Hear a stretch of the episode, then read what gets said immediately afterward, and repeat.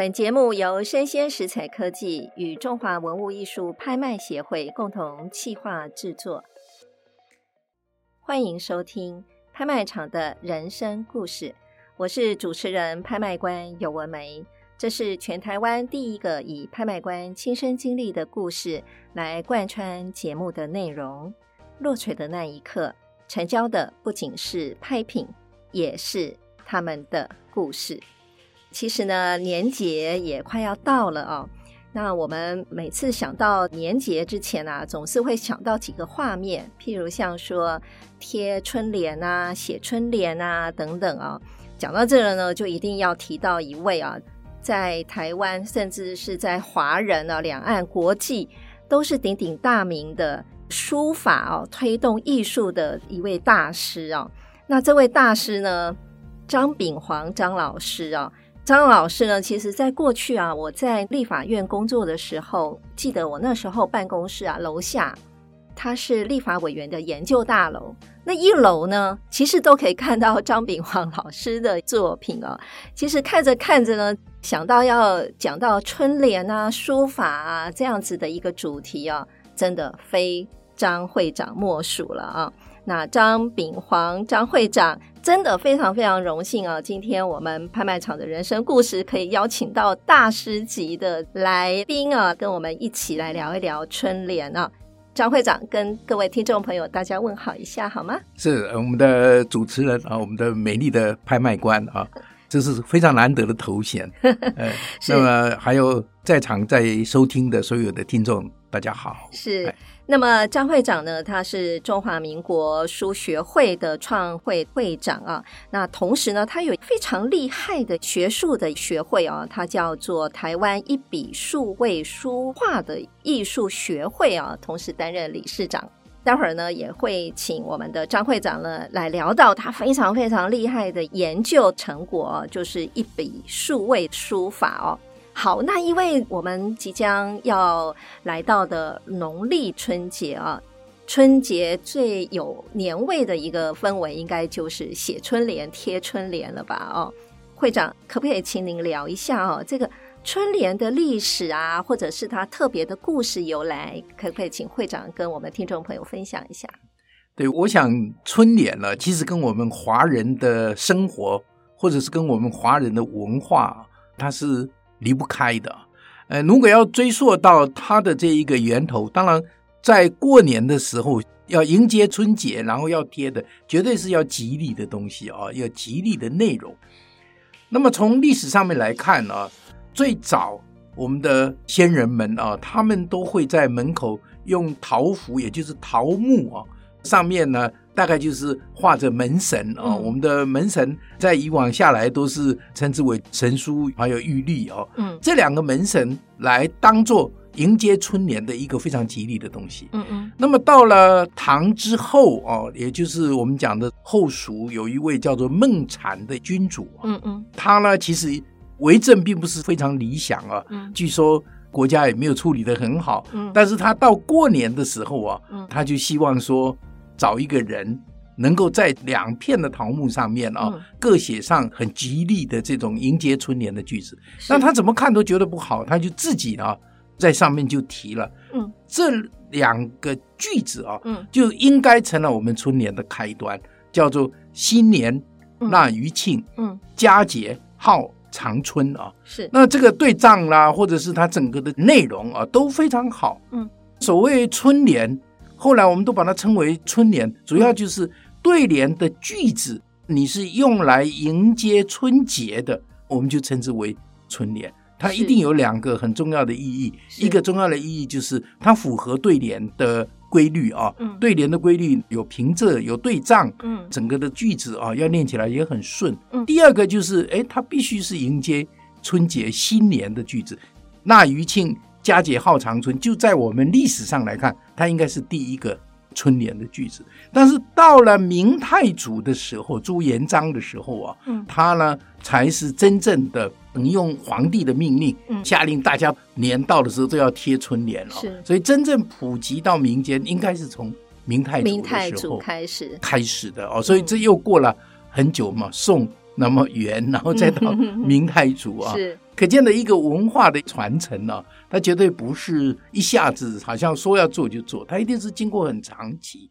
那么特别是民间的习俗，只要是吉利的，嗯，它一定会保留下来啊。所以这个是我们看到历史上面春联的来历啊，就从这里啊。那明太祖他虽然也不是学问非常好，但是呢，他大概也很喜欢像这样子的符合大家欢乐迎新年的这一种气氛，所以他就有这样子的命令，要大家都写。对，刚刚张会长提到的，就是从第一副春联开始啊，五代。距离现在一千多年前了，五代十国的时候是刚刚也有提到说明太祖他在推广春联哦，对对对，我说实在的哈，以前我听过这个故事啊，但我还真不知道啊，是明太祖他写的。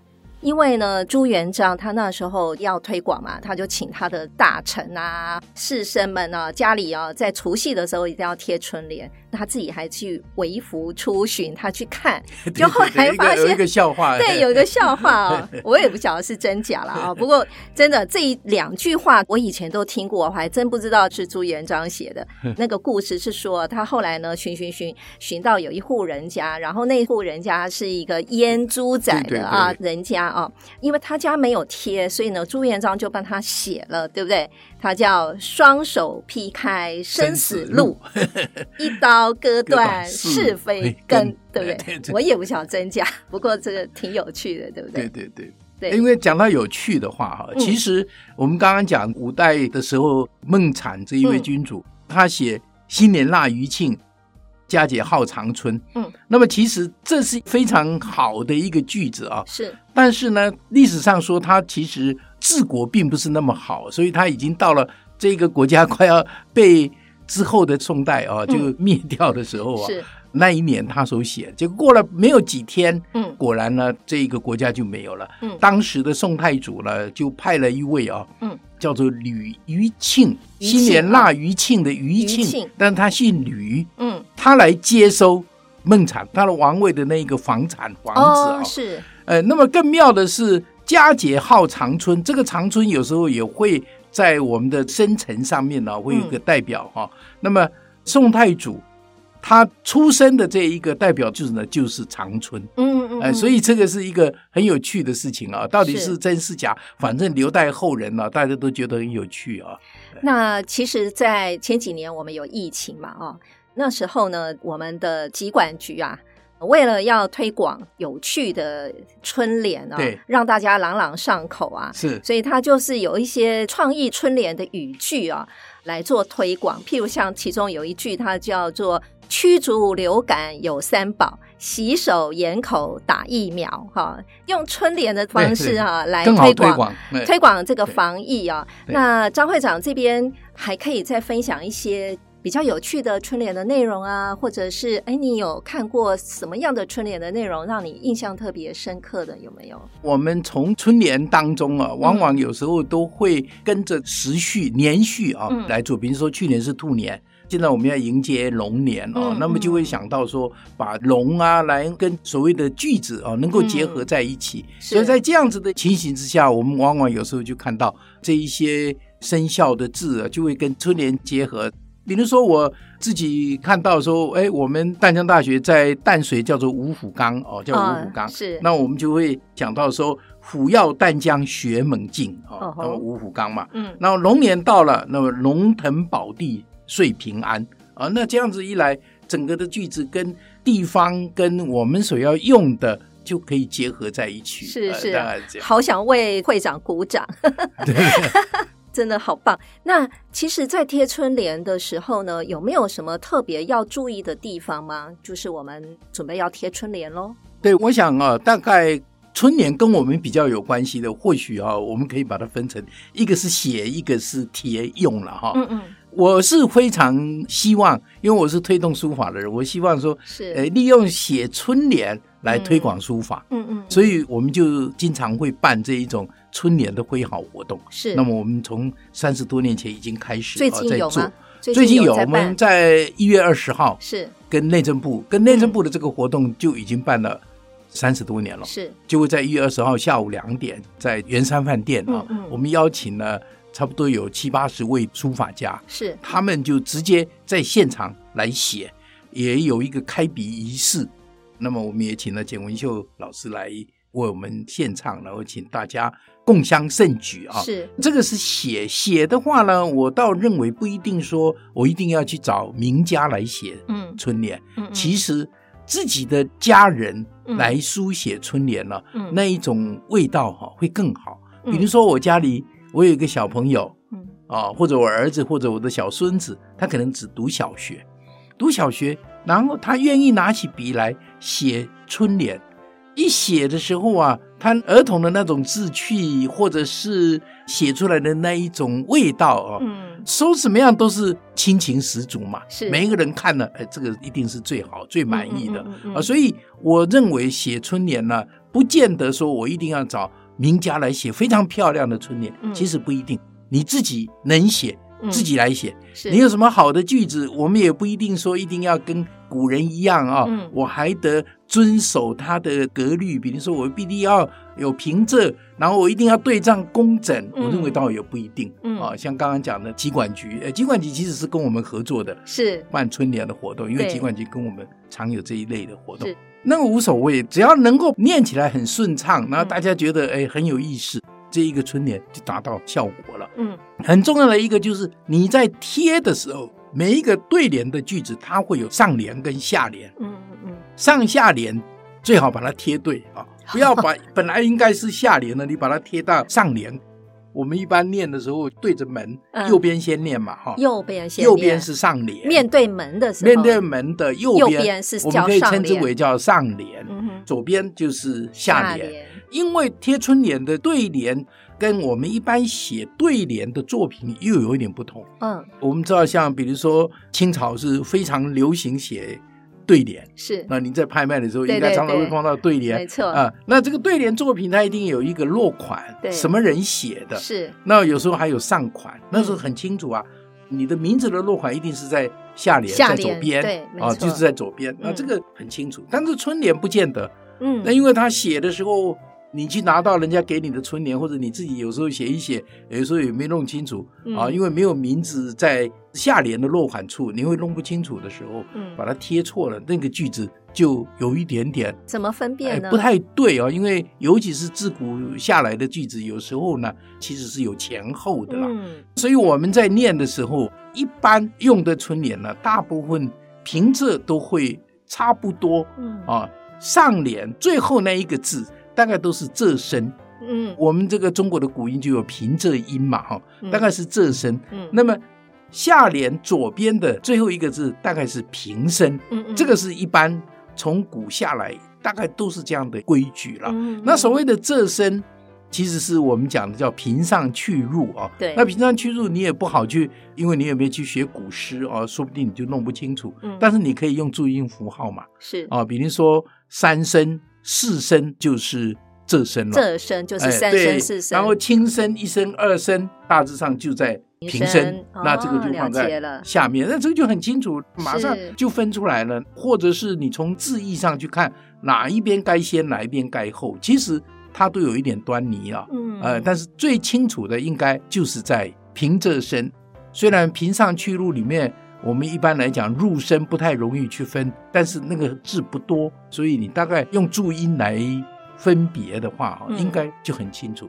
这一个是一般我们讲的对联，嗯，那么上面那一个呢，就称之为叫做横批，是横批，也可以称之横联了哈。啊，因为对联应该是有句子迎接春节，所以叫春联，所以一定要有对句嘛，哈、嗯，对句。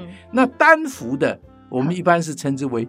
横批。现在因为一般的家庭，有时候那个门口，尤其是都市里面的公寓啊，嗯，门的两边可能宽度没那么宽，你要去贴个春联的对联，有时候好像不好贴，嗯，常常有的就用一张长的纸啊，嗯嗯，或者是三乘四比例的纸。上面写四个字，对对，也称它是春联。其实这个不是春联，这个就是写吉祥句啊，无所谓，你贴在什么样的地方都可以。那我这几年也常看到有的，因为符合都市里面的需求，不是去写两条，而是写在一张，写在一张原来是写四个字，但是它字稍微比较小，用对联的句子把它写在上面。哦，那这个我觉得它也很理想哦。嗯，之外，大概我们常常会贴的就是春啊、嗯、福啊。以前大概还会像农家会写个六畜兴旺，六畜兴旺啊哈。然后或者是米缸啊，或者是钱库的哈、啊、钱柜啊，贴一个满啊。现在大概是没有了哈，大概春福。嗯那么春福自古以来有一种说法说，你把它贴倒了，对，贴反了，嗯，贴反了，原来是这是一个清朝听说是恭亲王府，嗯，除夕的时候要贴春福，嗯，那因为恭亲王府很大，那些佣人啊贴啊贴啊贴到晚上啊，天也黑了哈，自己也不觉得，因为字也不是那么认得，那第二天早上起来，人家一看，哎。你怎么春也贴反了，福也贴反了，贴倒了，呃，贴倒了，那贴倒了，嗯、这个问题就大了。嗯，当时恭亲王府的奶奶一出来一看呢、哦，管家赶快跟他讲说哈、哦，这个是好的吉利的话哦。是，你看大家都念什么？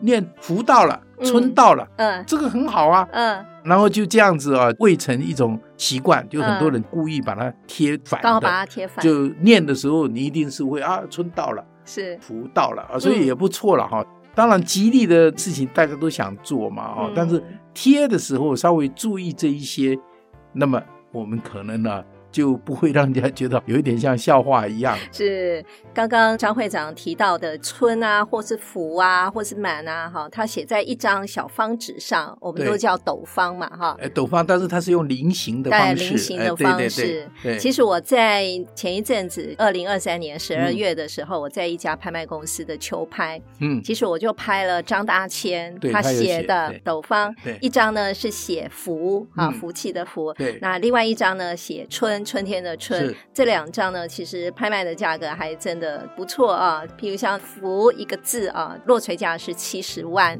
啊，有它的名字吧？有，对对对对对。其实也就是因为大师啊，还是有价值，还是有价值，而且刚好又有到年节啊。今天真的非常荣幸啊，能够邀请到张会长来哦。其实呢，说实在的啊，提到您呢，我觉得听众您可以啊上网去搜寻，有一首国乐名曲啊，它叫做《阳明春晓》。对真的，我们从小啊就看到我们张会长在电视台推广每日一字啊。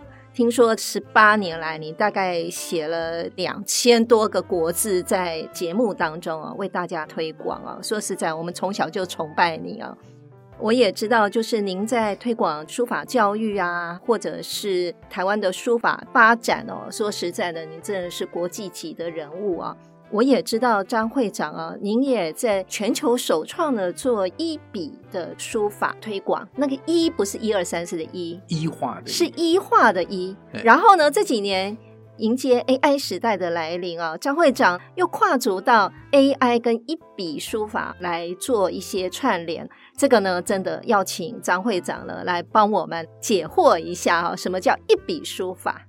那其实刚刚提到说每日一字啊，嗯，这一回想已经很久了哈，是四十几年哦，四十几年，而且呢，它是两次播出，是。第一次大概十八年多，差不多十九年，然后停了几年之后，又再有新的叫做新每日一字，是。也有差不多五年啊，差不多五年，所以这个年。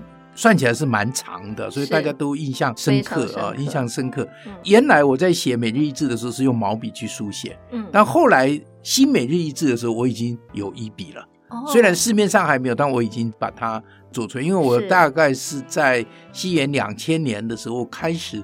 就投入一笔的研发，嗯、开始有的时候我就自己先去使用它。嗯、一笔的主要的目的是因为我认为时代来临以后啊，嗯、毛笔的工具啊，有时候会吓坏很多 想学书法的人啊，因为这个工具不太容易去掌握嘛，哈，嗯、一想到说要写哦就很难。那以前我们的时代是因为就有这一个课啊，你不写也不行啊，你就必定要写。嗯。现在已经没有了，没有的时候，他可以自己选择，他就尽量的不去用它。但是书法，我们要去创造文字的生命力，可以说是中华文化相当重要的一个根哦。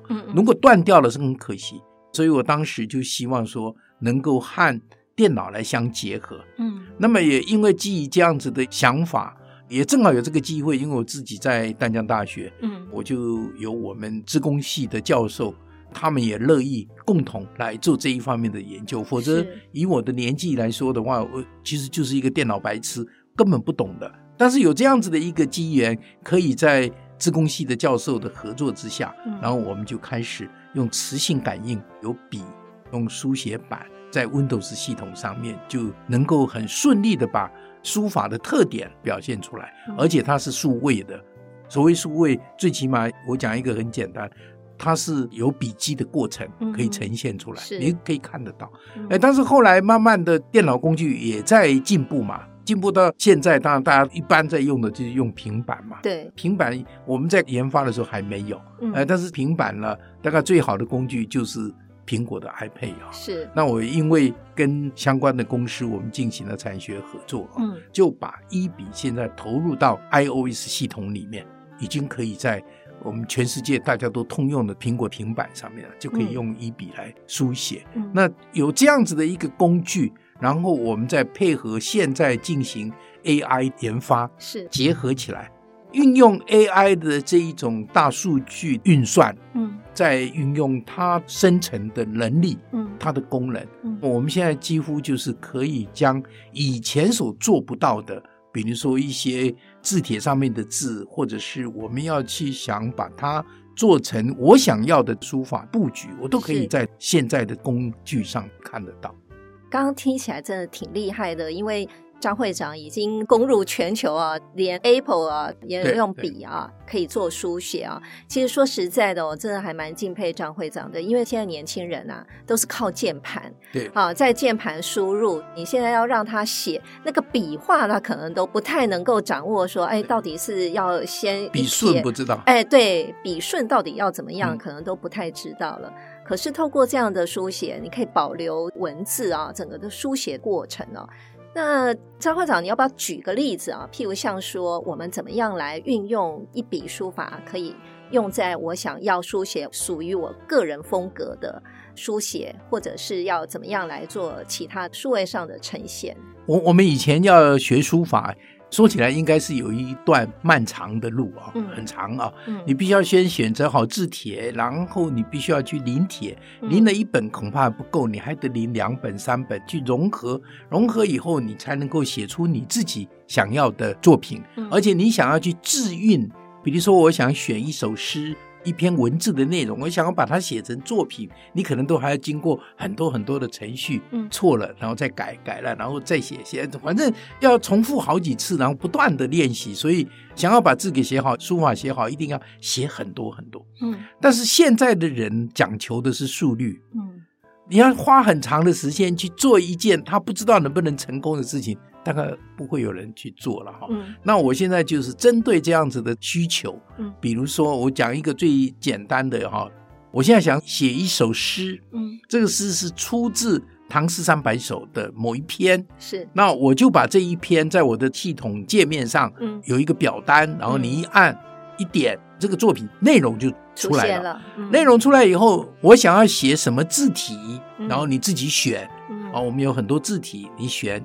再看你要什么样尺寸，我们在写作品，比如说你要写直的，直的有全开，有对开，甚至方形的斗方，那你也可以写横的，横的我可以制定我要的尺寸，你都可以自己定。嗯定好以后，一幅作品不是只有本文，你还应该有落款。对，呃，我落款何人所写，何时所写，手写为何？嗯，这一些文字内容，有很多写书法的人碰到这个，就真的是。束手无策，不晓得怎么办啊！一定要请教老师，嗯，那也不能随时随地去请老师啊。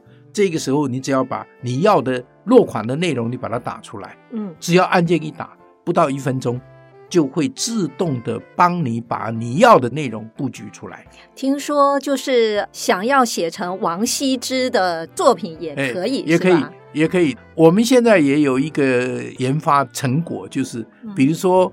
于右任的标准草书，嗯，还有很多字他并没有写过，是，所以你也不知道无首饰从到底怎么样写才是好的。嗯，那么我们也透过我们的这一个生成，把于右任的没有写的字把它生成出来。嗯，啊，那王羲之的我们正在做，嗯，把王羲之的草书我们把它生成，生成以后你这一些刚刚讲说作品的内容布局，你看到了以后，嗯啊，你不仅可以下载下来，你还可以让它动画生成。所谓动画生成，就是可以把这一个字的写法的过程，嗯，呈现出来给你看。呈现出来，那这个对什么体很有用？篆书很有用。哦，篆书不知道如何下笔。嗯，草书很有用。哦，哎，草书要怎么写？不知道，只看那个样子啊，你也不能照着去描，它有一定的笔顺呐。嗯，那我们不会书写的时候，这一个系统。它就可以帮你去处理的。听说还有美肌功能啊，美肌功能，那个肌不是肌肤的肌啊，不是笔记的笔记的记。美肌功能是什么呢？美肌功能就是你的字没写好，你比如说你写出来的这一个字是你的字，但是还不够像用毛笔去写的文字书法的那一种美感的时候，你只要透过我们的系统，它就会自己把你，你还是你的字，嗯，但是它会变成比较漂亮。那如果说我们听众朋友对这个像一笔书法有兴趣的话，要怎么样去接触它呢？其实一笔如果是一笔本身的话，嗯、我们现在在 Windows 系统上面就可以用我们的叫书写板，它可以呈现。嗯、是。那更简单、更方便的就是你用 iPad。嗯。那么 iPad 只要你有这一个 Apple Pencil，你就自然可以下载一笔的 APP。是。啊，一笔的 App。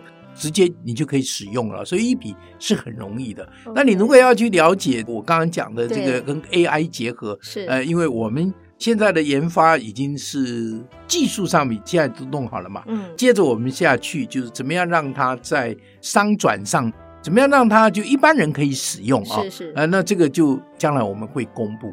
如果你更进一步想要看到的话，嗯，那就我刚刚讲一月二十号我们在圆山饭店。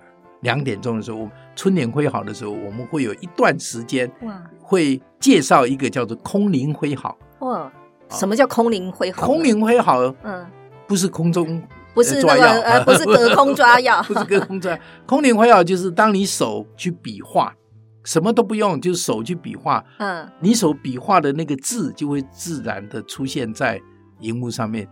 然后你还可以透过，哎，我们一月二十号不会出现这个，但是将来我们可以让它经过美肌，嗯，然后字就会变得漂亮了。是啊，哦，那这个叫做空灵回哈。然后另外我们刚刚讲的那一个自动去帮你布局落款，嗯，我们也会在一月二十号那一天呢，就会 demo 给大家看。需要报名吗？不需要，就是在时间到了，时间到就在那个大厅。哇，在大厅，在呃圆山的大厅，的大厅，这个活动就是我们今年应该是第三十四年了，嗯，就三十四年前我们在跟内政部一起合作啊，嗯，推广用书法来写春联的这样的活动。当时是有一位前辈对书法推动非常热心的徐水德先生担任部长的时候，是。一起去做的活动啊，嗯，那三十几年来一直都没有停过，所以现在台湾到处哦，可以说春联会好是遍地开花，到很多地方，其实就是从那个时候开始，我们在各地举办这个活动的时候，我们都有一个办理活动的方法哈，给各县市。那这都已经很久以前，那么一直推进来到现在，嗯，都还在做。所以当时除了有春联挥毫以外，其实还有一个。叫做新年开笔大会。哦，新年开笔，对对对对，这个也做了，今年应该已经是第二十九年了。哇，在总统府前面是是哎总统府前面，哎，那这个因为文化部还没有核定时间，所以我不好讲，应该就是农历春节过了以后就会办，就会办开笔了。是，其实呢，我邀请张老师来之前呢，我也做了一些功课啊。哎，看着看着哦，我真的觉得很感动。怎么说呢？我有看到一个报道啊，它里面呢标题就写说啊，不放弃的方法就是让自己不断的在进步哦。然后你有提到说，你小时候，哎，什么样的动机让你去把毛笔练好？你有讲了一个小故事，要不要在这里跟听众朋友分享一下？其实这个。这个故事说起来呢，也差不多就是六十年前吧。是啊，六十年前，嗯，一甲子了，很快。嗯、那个时候我读初中啊，嗯，我那时候就对书法毫无兴趣。从小学以来，我就好，我觉得写字写漂亮做什么？嗯，哎，那个时候我们家也不是很有钱，就总觉得应该去做什么更能够赚钱的方法，而写字大概没有用了哈。嗯，所以不会去想把字给写好的这个念头完全没有。嗯，那么所以到初中的时候，我们的导师。他是教国文的，嗯，他很重视书法，他一直讲一句话，就是说。连字都写不好的人，将来是不会有出息的。嗯、这是他经常在讲的。嗯、那偏偏我就是属于这种人，哎、嗯，但是也不在意嘛，哈、嗯。哎，但是有一天，我跟隔壁的一个同学两个吵架，因为我们那个学校是一个和尚学校，男生都是男生，那常常会吵架嘛。嗯、那吵了以后，到了礼拜六，那时候礼拜六要上课，到中午，我们有周记要用毛笔写。我们有大小楷要用毛笔写，嗯，然后老师就会发大小楷的毛笔作业，嗯，然后看到我就啪一下就丢过来，连个字都写不好，然后就啊把我骂一顿，骂一顿以后呢，接下来我隔壁的同学啊，你看看隔壁这个同学哈，他叫张万来，你看张万来这个字写这么好，嗯。啊，他将来一定比你有出息。哎，以前的老师可以这样骂人，现在不会了，现在不敢了，哎。骂了就骂了嘛，反正同学啊。但是有一天两个吵架了，嗯，吵架以后到了礼拜六的时候，那老师还是这样说啊，嗯，那这个我无地自容啊，是，真的是输人不输丁，嗯，这个不行，怎么能够输了呢？嗯，那我就从被骂开始，我就自己呢去找字帖，我没有找老师，因为 不好意思找老师嘛，这很丢脸的事，嗯，然后就买字帖来，买笔，买那个，就真的是非常用功的。自己去练习，然后练练练，哎，就练出兴趣，觉得哎，写字很好玩。没想到，居然就这么一写，就超过六十年了。那张会长，您对于有想要练习书法的这些比较年轻的听众朋友，你有什么样的建议给他们呢？其实我认为呢。就先从自己喜欢的，嗯，比如说他喜欢的工具，嗯，哦，不管他是用毛笔或者是用硬笔，这个都没有关系，嗯，不要去限制哦，嗯嗯，你如果想要去学的时候，只有一句话，嗯，要有恒心。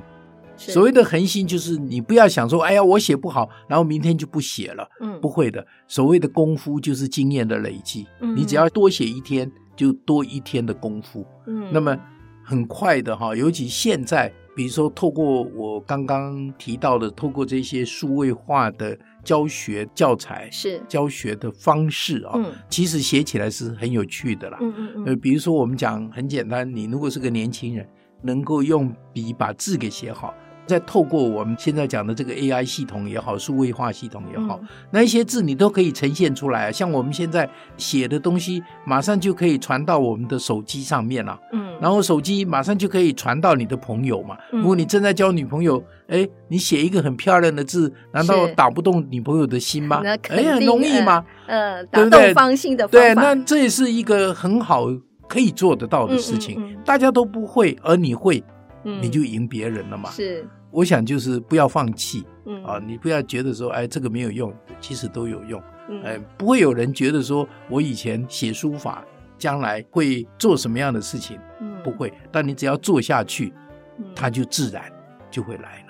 对，那老师，我们前面呢就提到春联哈，嗯，那农历年也快要到了啊，最后呢，我们拍卖会人生故事小礼物呢，我就要请求老师啊。是不是给我们听众朋友啊，也来提供一个龙年的春联佳句？你觉得怎么样？对，其实我们在外面呢也看了很多，是诶其实自己也可以写哈。嗯、那自己写是最有意思的哈。自己写，你当然也不一定要太在乎那个什么对仗啦，或者是平仄啦。嗯、是啊，比如说我刚刚就想到说，哎，过年要到了，就是春天要到了嘛。对对对，春耕福。啊，这个是很重要的。嗯啊，还有我们要欢乐嘛，所以我就想到一个“春到人间真如意”。嗯，你只要春天到了人间了，你就会觉得啊，做什么事情都很如意。是，什么事都很如意，就表示过得非常好嘛。嗯嗯。龙腾宝地，我们住的地方就是最好的地方嘛。哈，龙在我们的宝地上面，不管是飞翔也好，龙行也好，是只要龙腾宝地，你一定是快乐的、平安的。所以龙腾宝地。乐平安，嗯、那么句子就是“春到人间真如意，龙腾宝地乐平安”，就是平安对如意啦，嗯，人间对宝地啦，是。龙腾。虽然龙我们不知道到底是动物还是神明，但是它可以对春道嘛，嗯，啊，那所以就哎对起来了。感谢感谢老师，因为我的工作就是拍卖官嘛啊，我也想了一个龙年春联的家具，对对对。对，虽然说可能也没什么对仗了啊，也跟老师交流一下。嗯、我想的是龙跃金山势通天哦，对，就是这个龙啊要起来啊，然后就看到那个金色的山啊，嗯，荣耀金山，对，势通天就是势力的势啊，势通天，哎，感觉气势磅礴啊。然后呢，垂起一海浮运来，因为我是拍卖官，所以我用的是拍卖锤，哎，垂起一海，艺术之海啊，对对。福运来，这样子，对对对啊，对，也祝福，意思很好。对，也祝福这个我们张会长张老师，也祝福各位听众朋友啊，祝福所有的朋友。是，那我们一月二十号，刚刚老师有讲啊，我们在圆山饭店的大厅啊，下午两点，下午两点我们准时开始，准时开始。好，我希望那时候可以跟各位听众朋友跟老师在圆山饭店相见啊。好，落槌的那一刻，成交的不仅是拍品，也是他们的故事。我是主持人、拍卖官尤文梅，我是淡江大学中文系教授，那么同时也是中华民国书学会的会长张炳煌。嗯，邀请您继续锁定我的 Podcast 节目《拍卖场的人生故事》，感谢您的收听，期待下一次与您空中相遇，拜拜。